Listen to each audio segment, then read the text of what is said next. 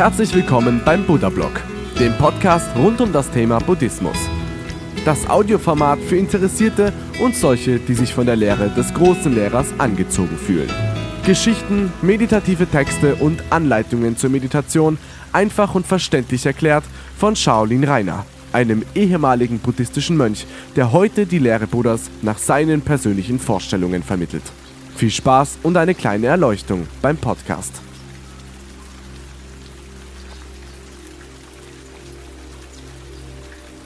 Buddha Blog Folge 113 Buddhismus im Alltag, Achtsamkeit im täglichen Leben. Ein herzliches Willkommen bei Buddha Blog, deinem Podcast mit Werten und mit tiefergehendem Inhalt. Ich bin Shaolin Rainer und ich begleite dich durch Themen rund um Buddhismus, Achtsamkeit und Meditation.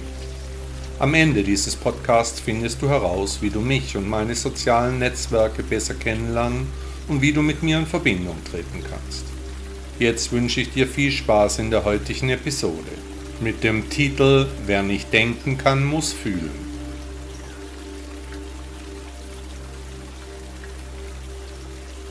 Toleranz und Offenheit. Tolerant und offen sei man, so denkt jetzt ein jeder von sich. Gleich geht es los, so meint man, sofort kommt dann der Denker auf die Idee, dass seine Meinung die einzig wahre Anschauung sein muss. Tolerant sollen die anderen dann doch die Meinungsfreiheit üben mit dem Geld von denen, die arbeiten. Auf Arbeit verzichten, das erscheint als wenig nachhaltig. Wieso sollten immer die anderen etwas für mich tun? Trotzdem sei es nicht gerecht verteilt. Die Länder der Toleranten sind zu einem Freiluftknast geworden. Das Menschsein sind den Vegetarier gleichberechtigt. Wo fängt Toleranz an? Und warum ist die Grenze zur Dummheit so schnittmengengleich? Eine aggressive Stimmung macht sich breit. Plötzlich läuft ständig etwas über Armeen, Panzer, Kämpfer. Neue Experten sind progressiv telegen auf Sendung, kriechen plötzlich aus jedem Loch. Die Menschheit hat so die Nase voll von sich selbst, wie durch pseudoreligiöse Rituale die Menschen wieder und wieder verbinden. Was ist nur los? Wie unvermittelt sind hier Gräben entstanden? Hatte nicht Gott den Menschen nach seinem Abbild geschaffen? Kann es sein, dass es hier keine Lebensfreude mehr gibt? Da kommt schon wieder eine letzte Generation, die schwer verwirrt durch das Universum geistert.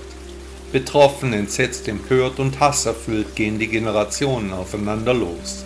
Ist Dummheit am Ende doch ansteckend? Da liegt eine tiefe Wahrheit. Buddha wollte auf die Sorte von Toleranz hinweisen, die in der echten Perspektive zu finden sein muss, die nicht mit meinem Selbst verhandelbar ist. Wo fängt es an, wo hört es auf, was sagt diese Gesellschaft über uns aus? Die Sitten verfallen, aus der Situation kommen wir schwer wieder heraus. Der Aggressionsspiegel steigt immer weiter. Ruhe und Frieden ist von der Gemeinschaft abhängig. Aber eine in sich ruhende Person könnte viel bewegen. Als Beispiel, als ruhender Pol. Ich will nicht mehr für andere Menschen arbeiten, ich bin der Sache müde. Es ist naiv zu glauben, dass die Welt gerecht sei. Fast 60 Jahre alt muss ich immer noch für die Gerechtigkeit arbeiten, auf dass sich die Bürger über das Gratisgeld erfreuen, im Land, in dem das Nichtstun alle Menschen im Gleichschritt und mit Vollgas auf den Berg zufahren lässt. Tolerant und offen will die Gesellschaft sein, aber sie ist ignorant und verschlossen. Wie konnte es nur so weit kommen? Und was denken wir über uns den ganzen Tag? Komische Gestalten, Kunst liegt im Auge des Betrachters. Oder war es doch nur das Können? Das ist keine Harmonie, hier wird es immer aggressiver. Ich bin ein wenig sentimental geworden. Amen. Eine Erinnerung an meine Jugend ist ein gefühlter Herzinfarkt oder doch ein Schlaganfall. Jedenfalls nicht ansteckend. Immer noch ist nur der Weg das Ziel.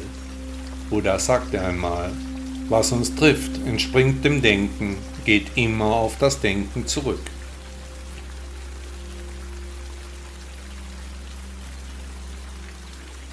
Wo bin ich? Wo bin ich? Wo war ich? Wo werde ich hingehen? Klare Fragen, auf die wir keine Antwort haben. Egal wie wir uns mühen, das Leben ist hart, keinesfalls gerecht und sicherlich endlich. Wo wäre oben, was ist unten, welche Seite war nochmal rechts? Gibt es links überhaupt oder sind das nur Konstrukte, gleichgeschaltete Empfindungen einer sehr irritierten Spezies? Nach Buddha ist alles eine Illusion, ein Traum in einem Traum, ähnlich etwa einem Computerspiel, gespielt von Spinnern aus der Zukunft. Der einzige Erklärungsansatz in diesem Universum, den ich akzeptieren kann, das ist der des Buddha. Seine Worte machen für mich Sinn, ich kann aber nachvollziehen, dass andere Menschen sich Götter suchen wollen. Mir passt eine Weltanschauung aber besser zu meinem Bild, dem Zusammenhang von Ursache und Wirkung. Die Dinge hängen zusammen, das ist unstreitig, aber wie, was macht die Angelegenheit so kompliziert? Erst wer die Lehre des Buddhas vertieft hat, der kommt in eine andere Steigerung seiner subjektiven Lebensphase. Das Gefängnis, welches wir uns einst selbst gebaut haben, das fällt. Meine liebe Frau und mich trennen fast genau 20 Lebensjahre. Wenn ich ihr manchmal von Dingen aus meiner Jugend erzähle, dann fragt sie immer plötzlich, wo bin ich da? Ja, wo war sie da? Ich war schon auf der Welt, da war sie noch nicht einmal ein Gedanke ihres Vaters. Also entstehen wir, die einzelnen Menschen, bei der Zeugung oder kommt unsere Persönlichkeit über die Inkarnation immer wieder auf die Welt? Fragen über Fragen, auf die es kaum Antworten gibt, auf die der indische Prinz Siddhartha Gautama aber gute Argumente dem Unterbewussten liefert. Oben, unten, echt oder surreal? Oder aber treffen sich unsere Persönlichkeiten in einer Zwischenwelt, die Wiedergeburt war auch in anderen Lehren immer wieder ein Thema. Vom Pharao bis zum Zombie, alles ist möglich, wenn man die buddhistische Lehre nicht verstehen kann. Wir waren schon häufig da, vieles kommt bekannt vor, das Leben ist Yin und Yang, für den einen mehr, den anderen weniger. Wo bin ich zu dieser oder jener Zeit, was wird werden? Aber ohne Ängste, Sorgen und Nöte sollen wir leben, da sind sich alle Stifter der großen Weltanschauungen einig. Die Menschheit bringt sich aber gerne gegenseitig um, das hat sich über die Jahrtausende immer wieder bewährt. Egal, ob wir bei der Zeugung durch göttliche Funken entstanden oder durch Reinkarnationen fortfolgten. Bedenke, dass das Leben lebensgefährlich ist. Gerade deshalb ist der Weg das Ziel.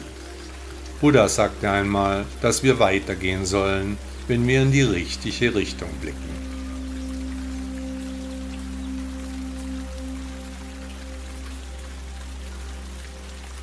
Wer nicht denken kann, muss fühlen. Gerade hat der Selbstbetrug wieder Konjunktur, sich etwas vorzumachen ist ebenso einfach. Geradezu das Gegenteil von Erleuchtung kommt in Mode, jedenfalls ohne hinter die Kulissen zu blicken. Kann nicht denken, will nicht denken, auf ideologische Fantasien sind schon so unglaublich viele Opfer gefolgt. Immer wenn es um Experimente geht, sind Schwache meist zuerst und sehr heftig betroffen. Kann man da noch helfen? Jahrzehntelang waren die Worte Gandhis eine Stimme der Vernunft. Gerade seine Abneigung für Impfungen würde ihn heute zum Querdenker machen. Militante Rechthaber aller Farben sind die neue Norm. In der ersten Reihe sitzen rast unser Bus auf den Berg zu. Die Mehrheit schreit schneller. Den Irrtum einzusehen scheint unmöglich. Umrisse aus einer anderen Welt. Neue Ersatzreligionen machen sich professionell breit. Geld ist Gott, jedes Mittel ist Recht. Der Mensch ist ein totales Schwein. So schnell kann es gehen, das Leben ist hart. Niemand weiß, wann der Tag kommt, wann der Moment ist. Woher sollen wir auch wissen, was echt ist und was nicht? Wer nicht denken kann, muss eben fühlen. So ist ein Spruch, den wir noch öfter hören werden. Die Zeit wird kommen, in der wir diesen Satz nicht mehr hören können. Wer nicht denken kann oder will, der folgt der Herde, dem Leithammel der Gruppe. Aber wollen wir das? Ist so ein Ansatz der Weg zu einem selbstbestimmten Leben? Eher wohl nicht. Gerade nach Buddha eben der völlig falsche Ansatz. Wir sollen uns nach dem großen Lehrer selber unsere Gedanken machen, die Dinge hinterfragen, nach der persönlichen Erleuchtung suchen, eben nicht gedankenlos alles hinnehmen. Aber nicht denken zu müssen erscheint als so bequem, wie soll es werden? Was kann kommen? Es kommt, wie es kommen muss. Wir müssen uns angewöhnen, selbst zu denken, das Leben nicht mehr einfach dahingleiten zu lassen, immer bedacht auf unsere Achtsamkeit zu sein. Jeder Gedanke, der in uns entsteht, der hat seinen Platz, erscheint zur richtigen Zeit, lebt weiter, wenn er am Leben bleiben soll. Wir sind nicht in der Position, uns hier zu erheben. Was immer wir tun, wir müssen nicht der Herde nachlaufen, nicht den verschiedenen Führern folgen. Wir können selber denken.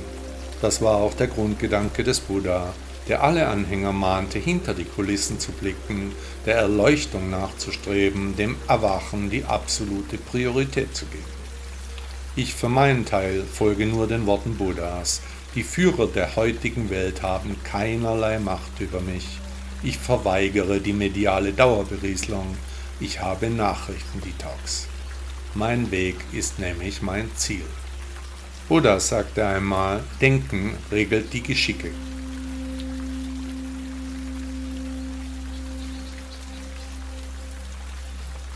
Unter was wir alles leiden. Unter was Menschen alles leiden können, ist einfach unglaublich.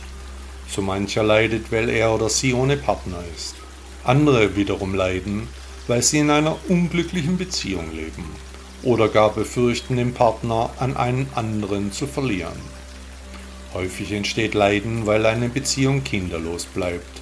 Wieder andere leiden, weil sie Angst um ihre Kinder haben oder das Verhältnis sich eben völlig anders wie gedacht entwickelt hat. Wieder andere Menschen leiden, weil sie sich hässlich fühlen, die gut aussehenden Exemplare leiden, weil sie nur wegen ihrer Schönheit begehrt werden, nicht wegen der Persönlichkeit. Auch leiden viele Personen unter ihrer Armut, weil sie sich nichts leisten können. Der Gegenpart leidet, weil alle Menschen sie nur als Geldsack betrachten und nicht mehr als Personen.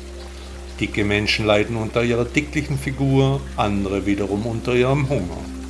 Der Obdachlose leidet darunter, dass er auf der Straße schlafen muss. Der Villenbesitzer hat ständig Angst, bestohlen zu werden.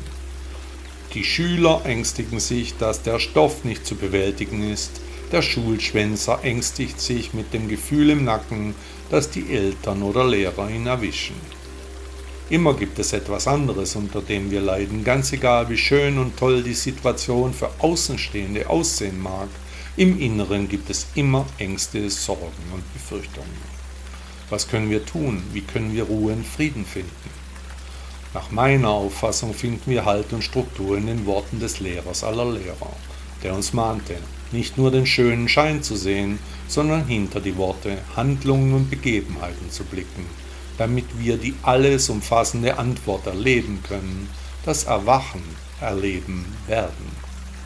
Ich für meinen Teil kann nur mit der Philosophie Buddhas etwas anfangen. Die monotheistischen Religionen bieten mir keine Anhaltspunkte, dass ein großer, unsichtbarer Mann im Himmel wohnen soll, der nachprüft, was ich tue, der eine Liste mit zehn Punkten hinterlassen hat mit den Dingen, die ich nicht tun soll, das erscheint mir als sehr veritär. Nur die Weltanschauung des indischen Prinzen bietet mir eine Möglichkeit, meine Situation so zu erkennen, wie sie wirklich ist, somit mit dem Leiden auch aufzuhören, ein selbstbestimmtes Sein ohne oder mit wenig negativer Emotion zu leben egal ob wir unter einer Sache leiden oder nicht. Nichts wird sich objektiv ändern. Nur uns, unserer Persönlichkeit, wird es anders gehen, denn abhängig davon, wie wir eine Angelegenheit betrachten, wird sich die Situation für uns verändern. Siehst du alles schwarz, ist das Leben böse zu dir, sind alle gegen dich.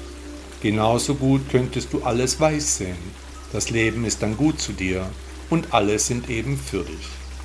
Wie siehst du das? Jedenfalls gilt für mich, der Weg ist das Ziel. Buddha sagte einmal, allzeit spät der Mensch nach Zuflucht, sich in seiner Angst zu bergen.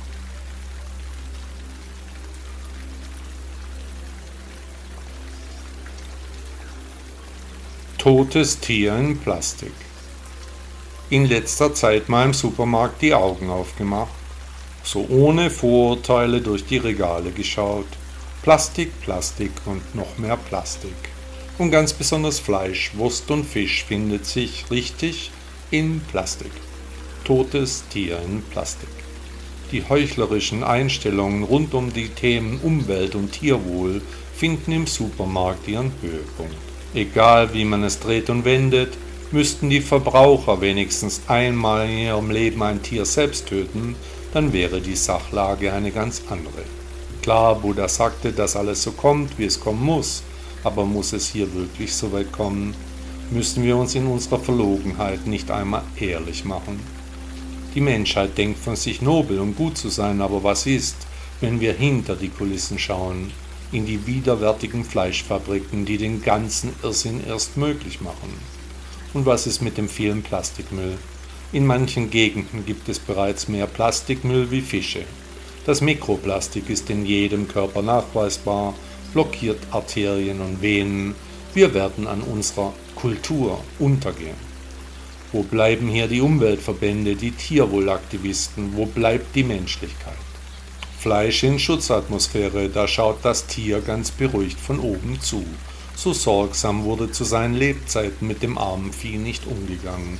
Das wäre auch schlecht für den Profit.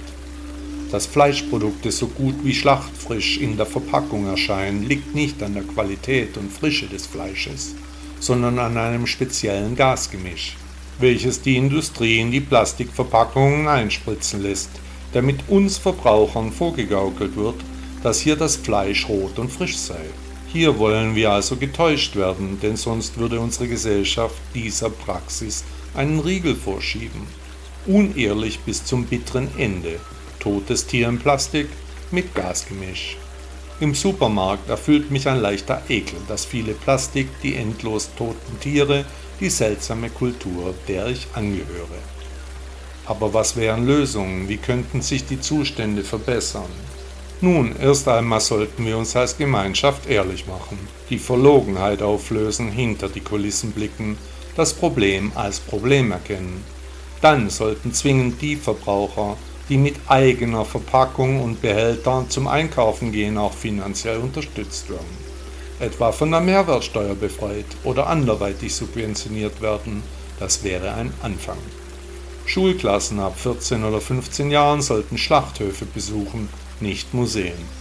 Die Weltmeisterschaft im Barbecue könnten nur diejenigen Grillmeister bewerten, die ihr Fleisch selbst geschlachtet haben. Kurz gesagt, es muss ein Bewusstsein geschaffen werden. Totes Tier in Plastik ist keine Lösung. Der Weg ist jedenfalls das Ziel. Buddha sagte einmal, kein Fleisch mehr zu essen bedeutet, in jenen Strom einzutauchen, der ins Nirvana führt.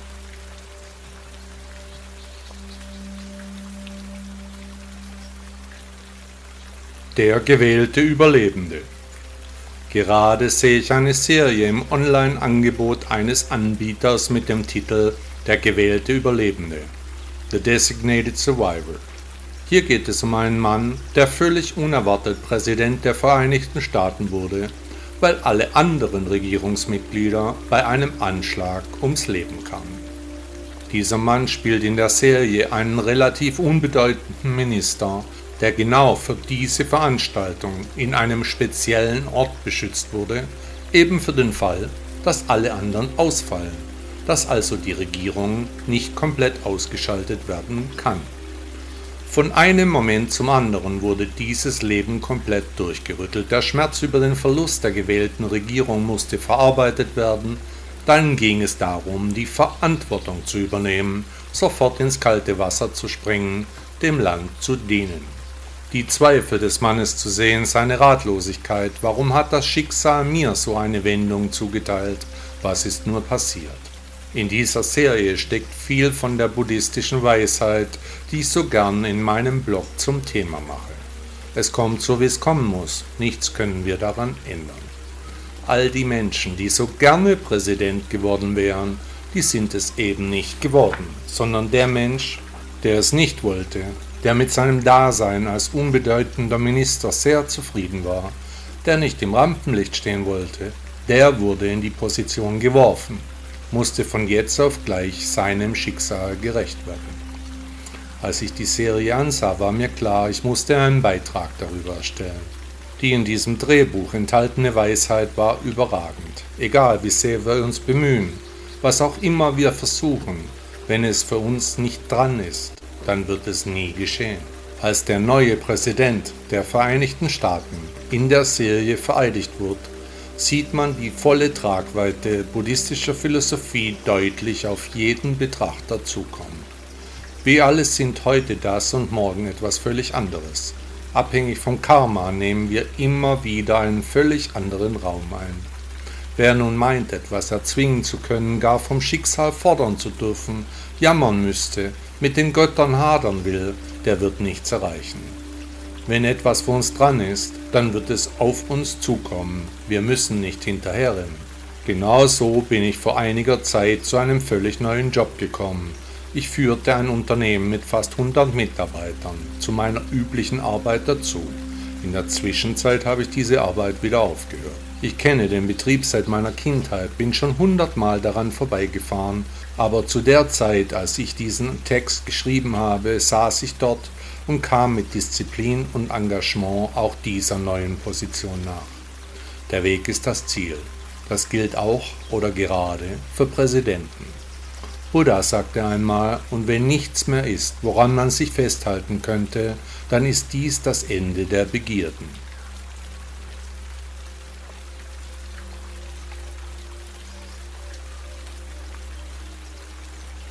Selbstwert erarbeiten. Kannst du dich von außen sehen und betrachten? Wir geben immer gute Ratschläge an andere Menschen, aber wenn wir einen Schritt zur Seite gehen würden, dann könnten wir uns selber raten, wie es besser gehen könnte.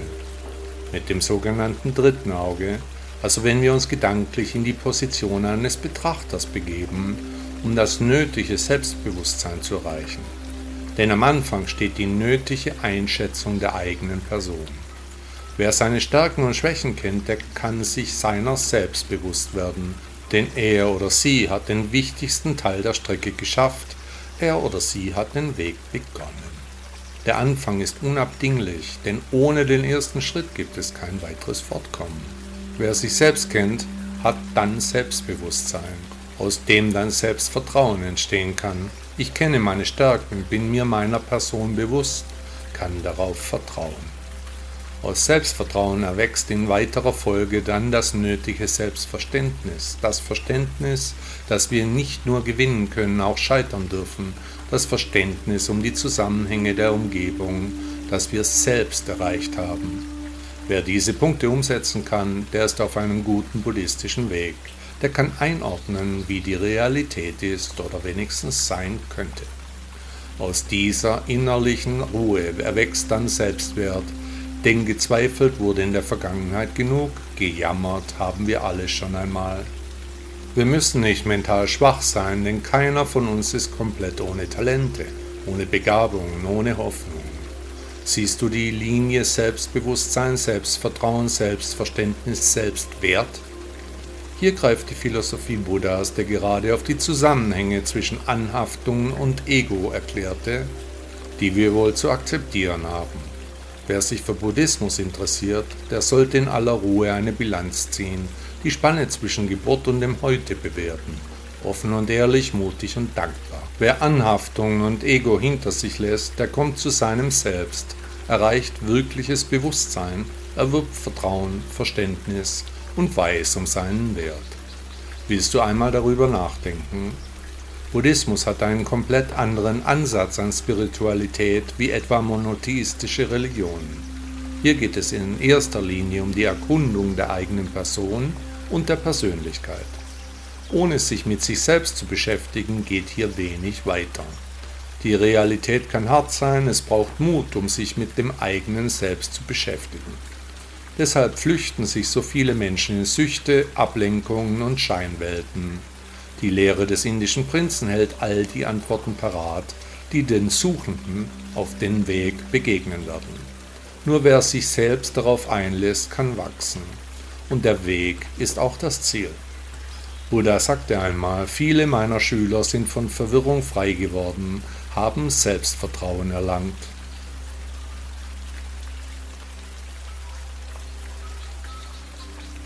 In eigener Sache. Wie vielleicht viele meiner Hörer wissen, habe ich vor etwa 20 Jahren in Berlin den Shaolin-Tempel Deutschland gegründet und eröffnet. Während meines ganzen Lebens habe ich für die Lehre Buddhas und die Lehre der Shaolin mich eingesetzt. Nun trage ich mich mit dem Gedanken, wieder einen Tempel zu eröffnen, möchte dies aber auf eine völlig neue Art machen, über die ich lange nachgedacht und die ich ausgearbeitet habe. Der Tempel soll organisiert und strukturiert wie ein Geschäft sein. Unternehmer sein bedeutet etwas unternehmen, nicht unterlassen.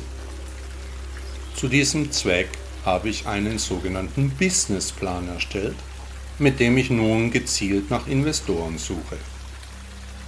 Wer Interesse an dem Projekt hat und meint, er könnte sich hier beteiligen, der kann mich gerne anschreiben, mir seine Fragen stellen, sich über das Projekt informieren. Um heutzutage ein Projekt dieser Art zu starten, ist gehöriges Geld nötig. Weshalb ich mich jetzt an dieser Stelle auch an euch, meine Hörer, wende. Wer hier investieren kann und mag, der wird ein Projekt vorfinden, das sich wirklich lohnt zu realisieren. Ein Zentrum für die Menschen, geführt nach der Lehre Buddhas, mit Werten und mit Inhalt.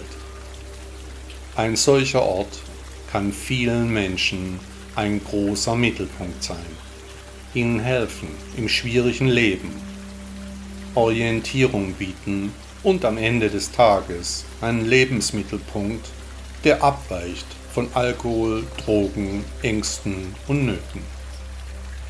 Wer mag, der kann mich unter meiner Webseite shaolin-reiner.de erreichen unter Kontakt findet ihr meine E-Mail-Adresse. Allen anderen wünsche ich eine schöne Woche und ich bitte euch, mich bei Google oder Apple für meinen Podcast zu bewerten. Tausend Dank.